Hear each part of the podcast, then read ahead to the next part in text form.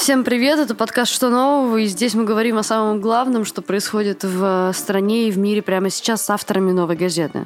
Кризис в Армении, похоже, возобновляются. Там военные требуют отставки премьер-министра Никола Пашиняна, но он пока не уходит. Вместе с нашим спецкором Ириной Тумаковой, которая сейчас находится в Абхазии, пытаемся разобраться, в какую сторону движется этот конфликт. А, Ирина, здравствуйте. Здравствуйте. Из-за чего вооруженные силы Армении вдруг потребовали отставки премьер-министра и правительства? Что случилось? Знаете, у меня создалось ощущение, что это не вдруг, и не то, чтобы вот вооруженные силы вдруг потребовали. Там в Армении э, с момента, как они проиграли войну, и даже, в общем, до того, как они проиграли, а с начала этой войны разные силы требуют отставки Пашиняна. Это какие-то представители элит, это деятели культуры, какие-то ну, разные люди. И вот сейчас mm-hmm. это дошло до военных. В принципе, э, тоже не сказать, чтобы военные это сделали впервые. Mm-hmm. Потому что, ну, в общем-то, военный человек, их бывший э, министр обороны и бывший, по-моему, вице-премьер или даже премьер-министр Манукян угу. еще во время войны в октябре говорил о том, что что военные должны взять власть в республике, забрать ее Пашинян, он все делает неправильно. То есть, как я понимаю, в Армении есть силы, которые, конечно, недовольны тем, что там у власти находится Пашинян. Как мне объясняют политологи, эти силы сосредоточены вокруг двух бывших э, президентов Роберта Кочеряна и Сержа Сарксяна. И они, в общем, все время на низком старте, чтобы как-нибудь подкузмить Пашиняну, как-нибудь вот прижучить. И пользуются для этого разными э, поводами. Ну, конечно, такой повод-повод огромный это проигрыш в войне, потому что Пашиняна в этом винят многие.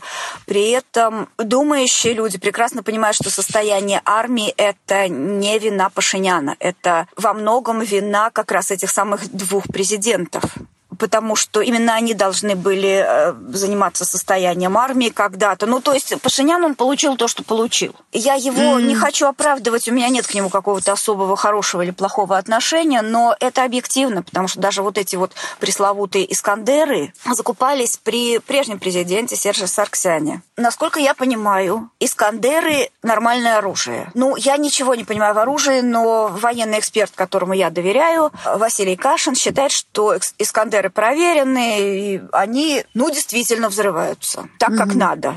То есть летит ракета, взрывается там, где надо, все, все как положено. То есть с Искандерами теоретически с теми Искандерами, которые использовались на других войнах и в других каких-то учениях, все было в порядке. Мы не знаем, какие Искандеры попали на вооружение Армении. Нельзя исключать, что к ней попали на вооружение какие-то там комплексы или какие-то ракеты, которые никто никогда не собирался использовать. Ну, это мои фантазии. Угу. Мы не знаем, что это было. Данных о том, чтобы их как-то использовали во время войны, особых нет. А, это неизвестно, использовали, не использовали, вроде как там на какой-то день войны их применяли. Но там всего четыре ракетных установки. И даже если их применяли на какой-то день войны, это точно не делает погоды в войне. Ну, не могло сделать погоду. То есть обсуждать качество этих Искандеров нет смысла. Они могут быть хорошие, могут быть плохие, это не важно.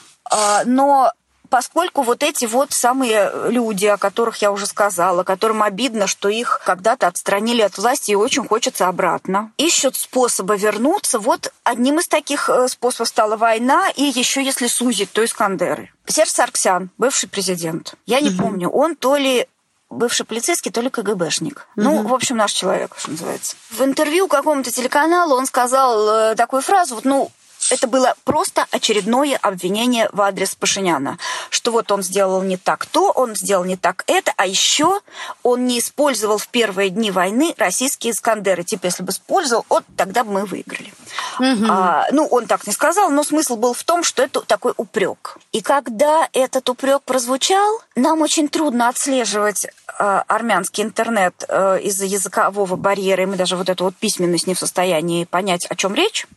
Но, тем не менее, по каким-то вот данным, которые находила, по разговорам с политологами, там, с местными журналистами, когда Сарксян это первый раз сказал, на это никто не обратил внимания, потому что это был всего лишь один из упреков. Но этот упрек процитировал, повторил журналист, который брал интервью у Никола Пашиняна. И Пашинян на это ответил таким тоже ну, на мой взгляд, это, выглядело это неумно, это выглядело как-то очень по-дурацки.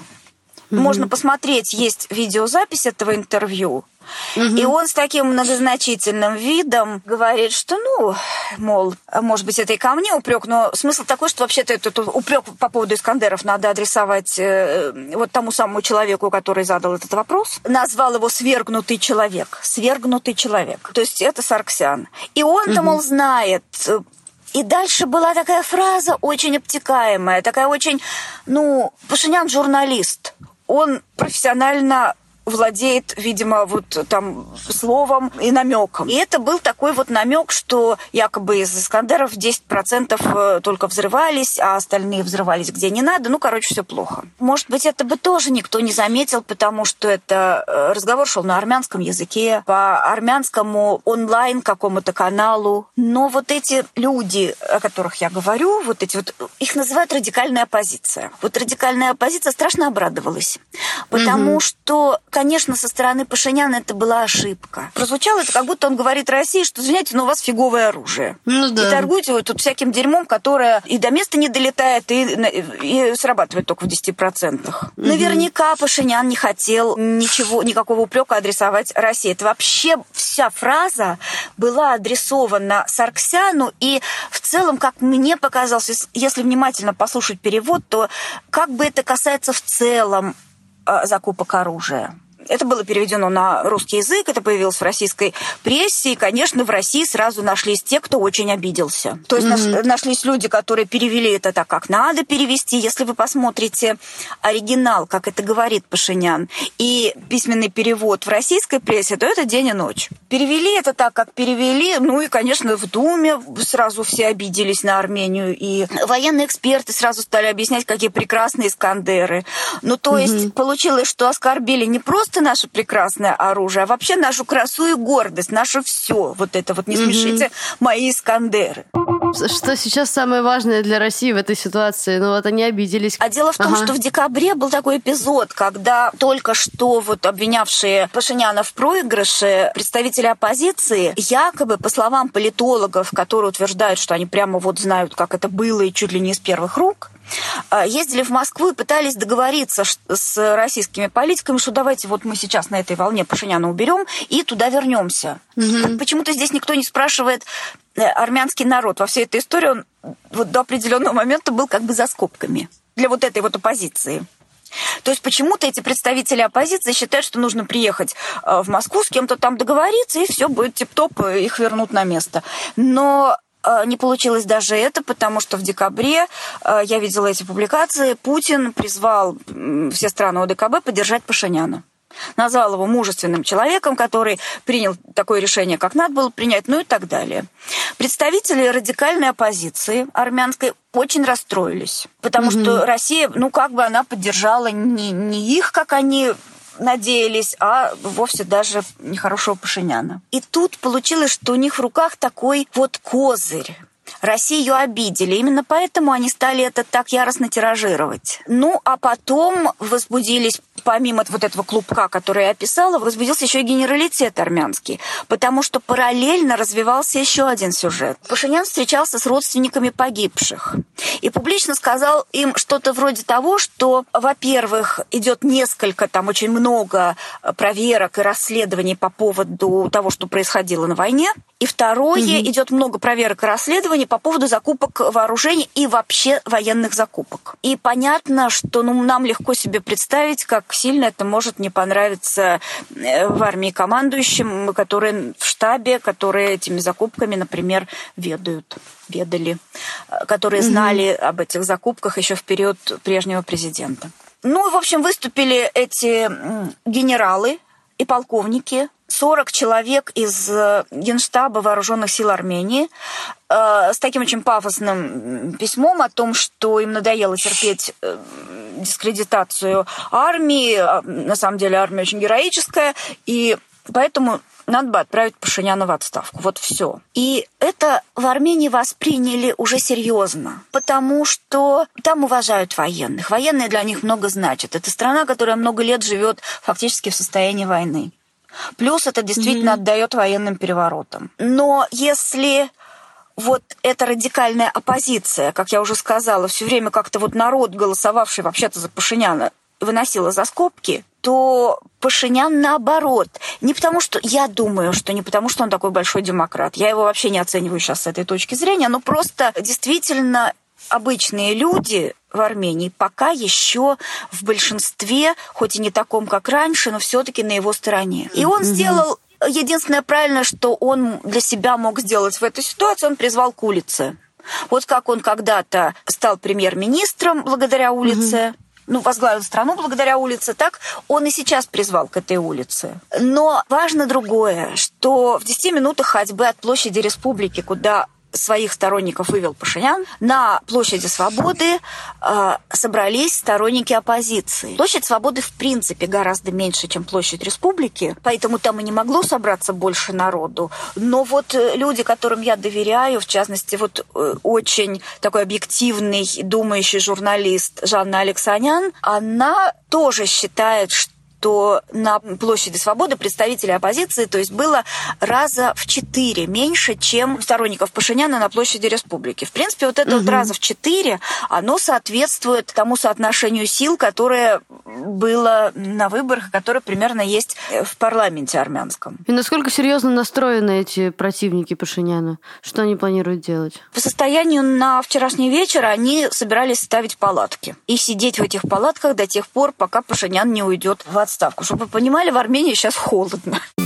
Ну, а вот так вот, если подводить итог, насколько вероятно действительно, что э, такой вот катализатор приведет к его раз и приведет действительно к его отставке? Политологи считают, что маловероятно. Угу. Во-первых, если это делать с помощью нынешнего парламента, то у Пашиняна там большинство чуть ли не 80%. Вот эта вот радикальная оппозиция, это процентов 20 или 25, я уже не помню. Но, в общем, там у них большинство мощнее, чем у Единой России. То есть парламент его в отставку вряд ли отправит. Вариант номер два который предлагал и сам Пашинян, это распуск парламента и досрочные перевыборы.